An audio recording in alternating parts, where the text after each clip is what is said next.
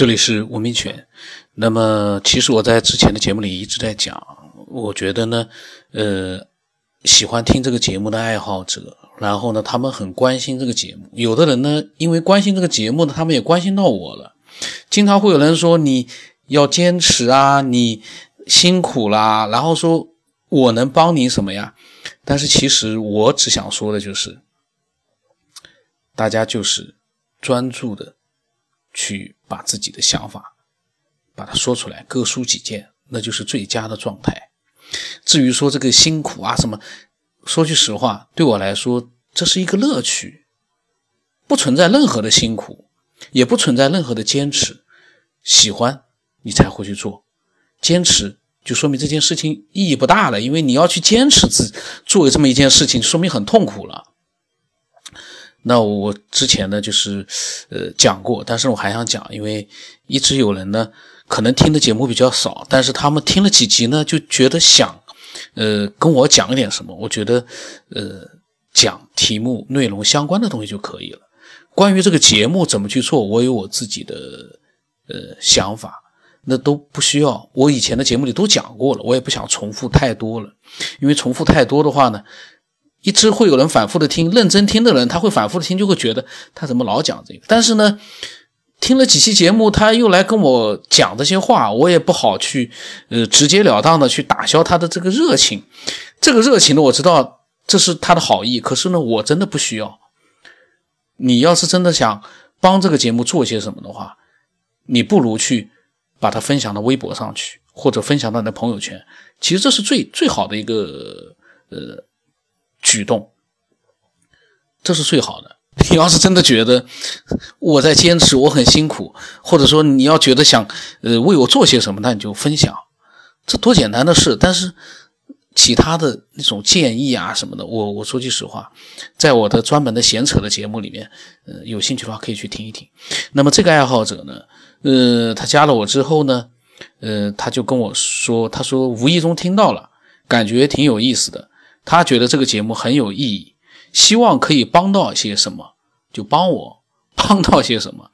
那么我当时我说，啊，你也可以把你的一些想法、有意思的一些经历啊，你都可以把它随时发给我，这样的话就可以了。啊，那么他说呢，呃，他说他的经历和想法太多了，不知道从哪里说起。然后他说，你下一期计划做些什么样的主题的节目呢？或许可以给你提供一些看法，给你做参考。呃，说句实话，经常听我的节目，如果说是真的经常听的话，你会知道我做的任何的一期节目都是没有计划的，呃，都是他自己冒出来的。我只是在录音之前，我会去看哪一个爱好者的这个发来的想法比较多了，我会把把它录出来。但是那个时候录的时候，我没有自己的想法。我只是在录的时过程当中，我假如有想法，我才会说出来。所以主题包罗万象，只要是神秘的、未知的、科学的，甚至于呃是你觉得不可思议的、天马行空的、开脑洞的，我觉得都可以。为什么要去限定一个主题？我今天要录什么主题？我觉得，我个人觉得没有必要。你太刻意的去安排这些。东西的话，花那么多脑筋在这个上面，我就觉得对我来讲，呃，我觉得就没有意义了。最宝贵的还是我自己所坚持的那一个真实。但这个真实当然真实也要我感兴趣的真实，不是说所有的真实都是要录出来的。有的真实你明显的就是没有，我都没有兴趣了，呃，爱好者也没有兴趣，那去录它干嘛也没有意义。那么当时我跟他讲。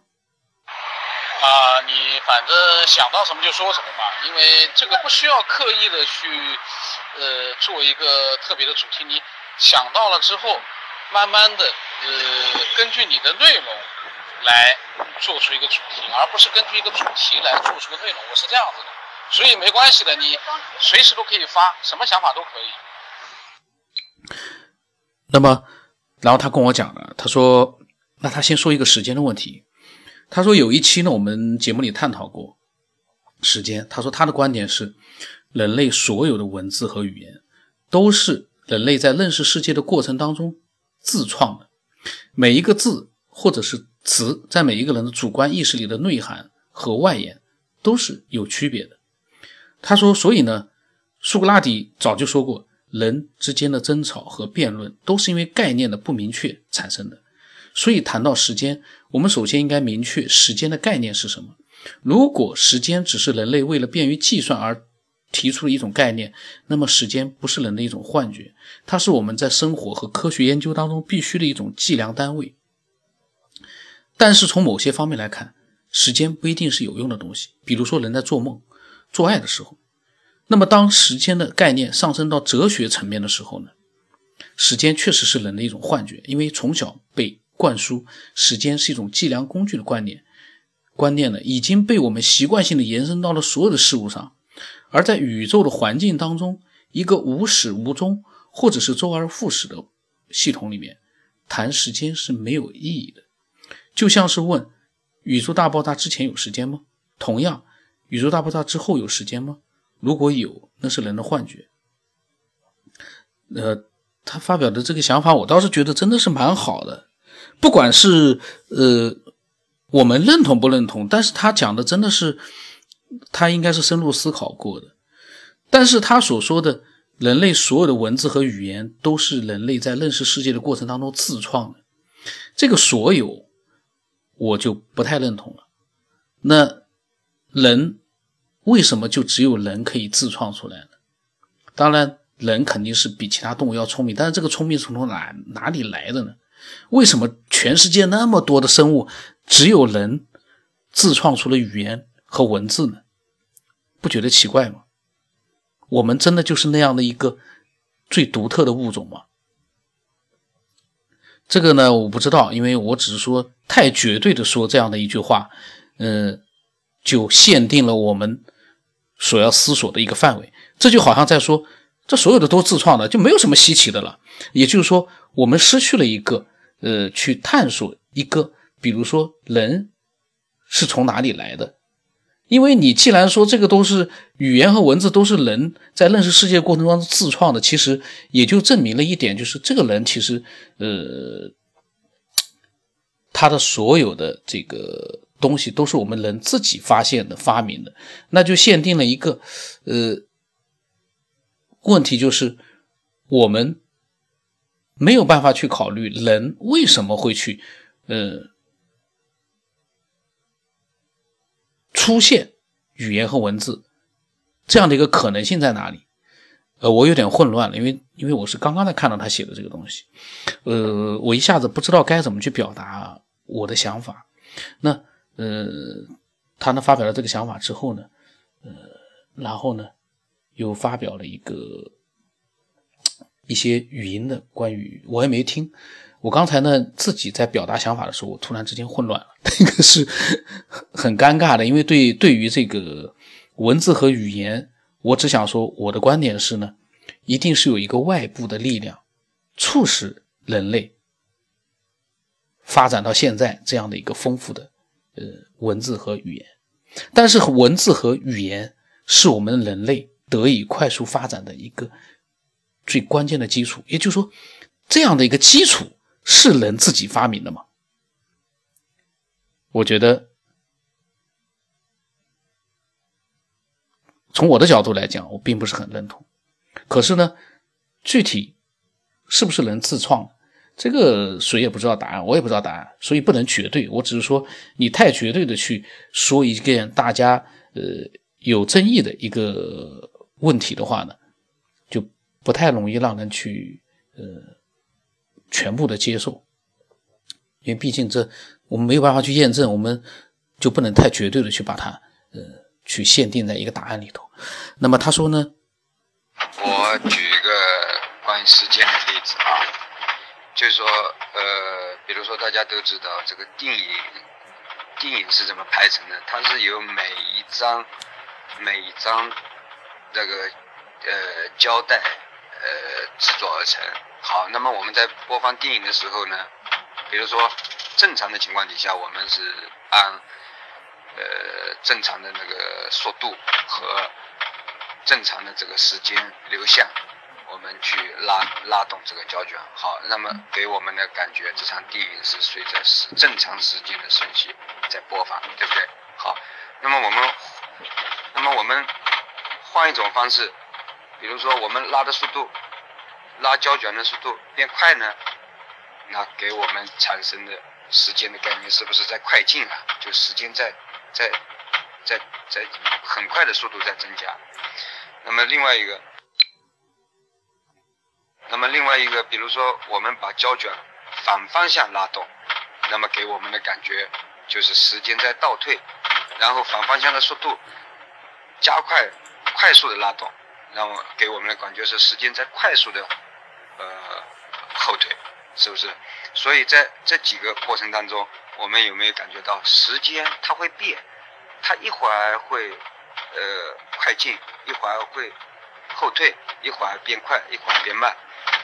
那所以说说时间，它是随有个时间的变化，它是受到别的条件的因素制约，比如说受到速度和一个矢量上面的一个一个一个变化的一个制约。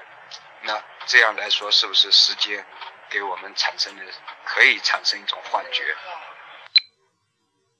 那么我们怎样去理解没有时间？就是说世界上其实没有时间这样一个东西呢？这其实也很好理解。呃，比如我举个例子，比如说把我我们自己人当成一个动物啊，随便什么动物，小猫小狗啊都可以。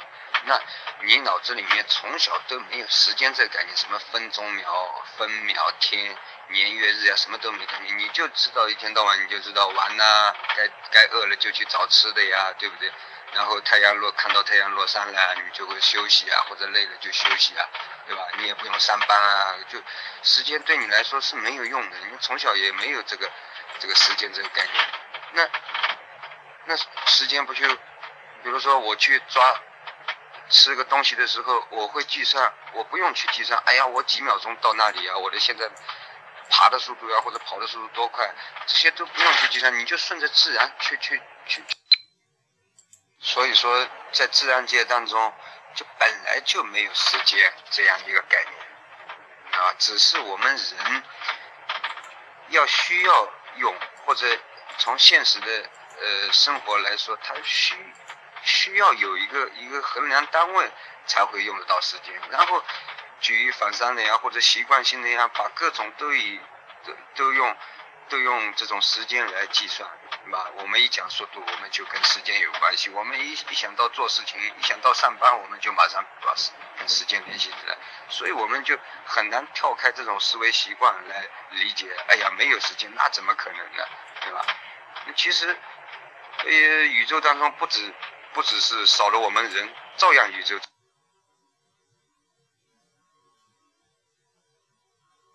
所以对我个人来说啊，其实按我自己的经历呢，就是说我，我倒实实在在真的很多时候我把时间都忘掉的。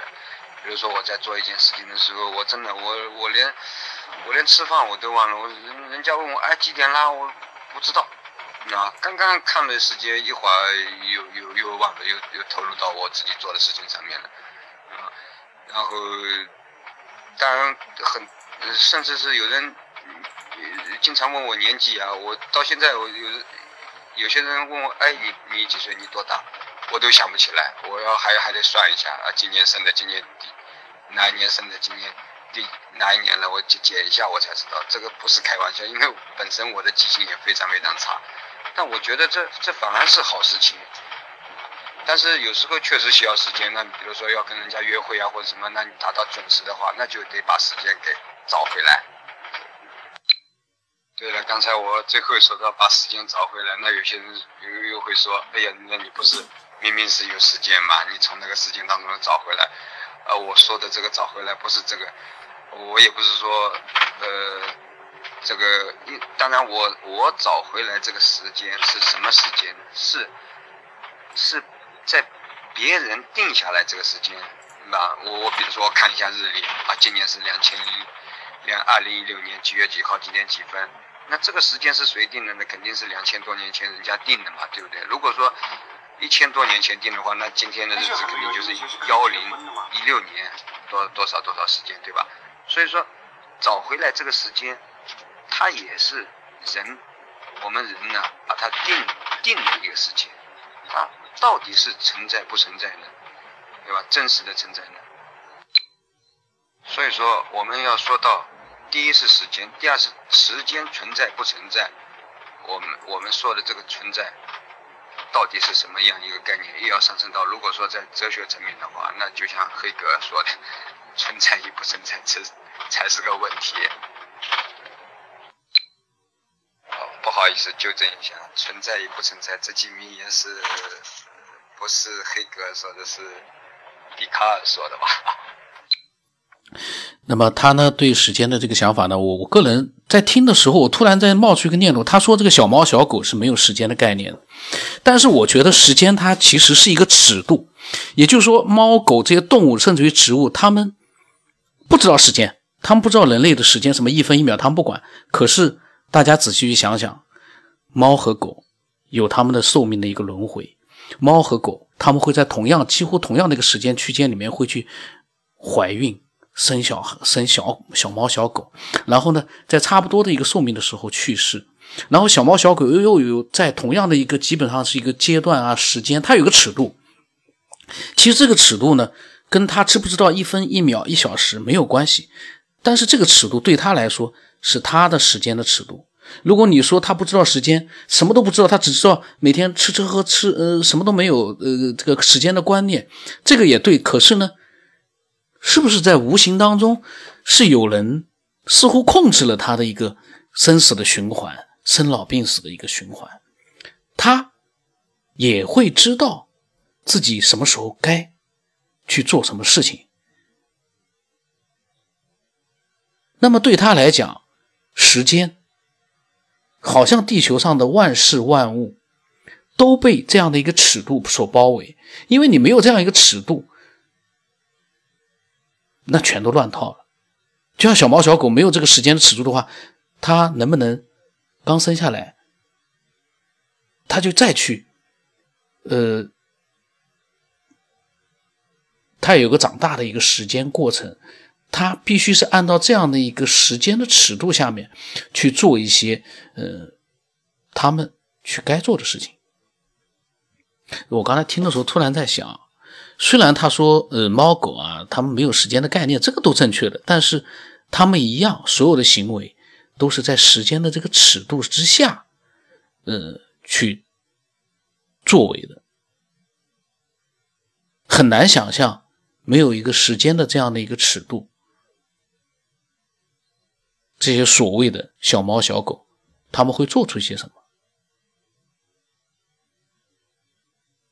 仅仅的一个呃，跟人类完全呃只有一个区别，我觉得，那就是他们没有办法去设定一个像我们一样的分啊秒啊，我们来一个表，我们知道一个具体时间，今天几几年啊，这个人类设定出来的。可是呢，对他们来说啊，白天黑夜，然后呢，呃，这个阶段我该做什么样的事情？该生小生小猫小狗了，然后这个阶段呢？要去养育小猫小狗，然后小猫小狗又会在它的那个时间阶段，又会一点点的成长、繁衍，然后正常的去完成它自己的那个过程。这个过程不就是一个时间的尺度吗？而且最神奇的是，同样的一个物种，它都有一个几乎是差不多的一个范围的一个时间尺度，没有哪个说这个猫这个狗活了。超出了其他的猫和狗太长的一个范围，没有，好像没有。有，那也和人，呃，一样。